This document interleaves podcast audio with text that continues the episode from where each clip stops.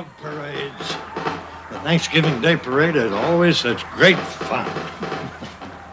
oh, look at that, that Superman balloon.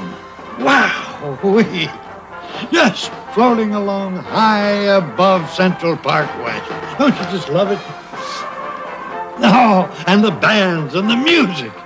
John Philip Sousa, I love his music.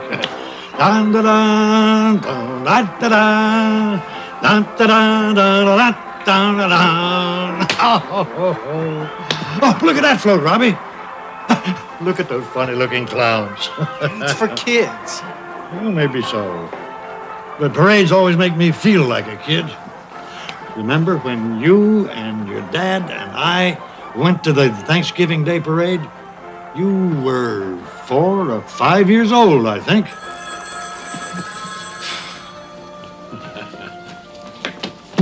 Hello? Hello?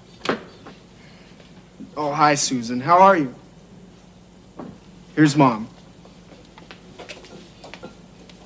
Hello, Susan. Yes, he missed a phone call from Alexandra. yes, I know, but he'll get over it. Good. Then you'll be here about five. Oh, fine. I look forward to seeing you and Harry and Michelle. Drive carefully. Goodbye. Taste Ellen's turkey dressing. It's delicious. Ah, I'm not surprised. It's Grandma's recipe. It's my favorite part of the meal. What about my famous apple pie? Dad, your apple pie is my favorite dessert. Hey, how's the parade? Okay.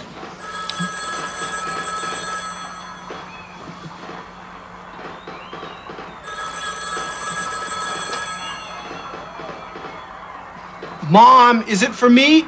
No, Robbie. Who was it? Wrong number.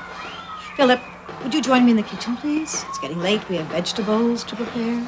Can I help with anything? No, honey, you just relax with Grandpa. I'll get you to help serve later. Ellen reminds me so much of Grandma. What time does the Michigan football game come on? Four. Philip! I'll be back to see the game. Grandpa, when did Dad graduate from Michigan? Let me think. Uh, they graduated from medical school in 1960 and from the University of Michigan in 1956. Did you go to Michigan too, Grandpa? Yep. I graduated in 1937. I've got to start thinking about college soon.